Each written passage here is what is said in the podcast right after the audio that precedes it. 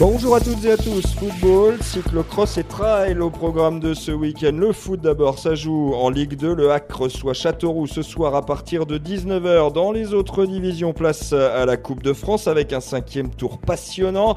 Au menu pêle-mêle du week-end, Romy FC Rouen aujourd'hui à 15h30, Ponto de Merpavie à 16h, Div QRM à 18h30 et demain, Luneray défiera Évreux, coup d'envoi à 15h. Du rugby aussi demain et à 15h avec en fédéral le déplacement du HAC à Gennevilliers. En vélo, c'est l'ouverture de la saison de cyclocross dans la région. Premier rendez-vous demain dans l'Orne. Première manche de la Coupe de Normandie et ce sera à la Ferté-Massé. Rendez-vous dès 10h30. Enfin, on va courir aussi demain à Gruchet-le-Valas.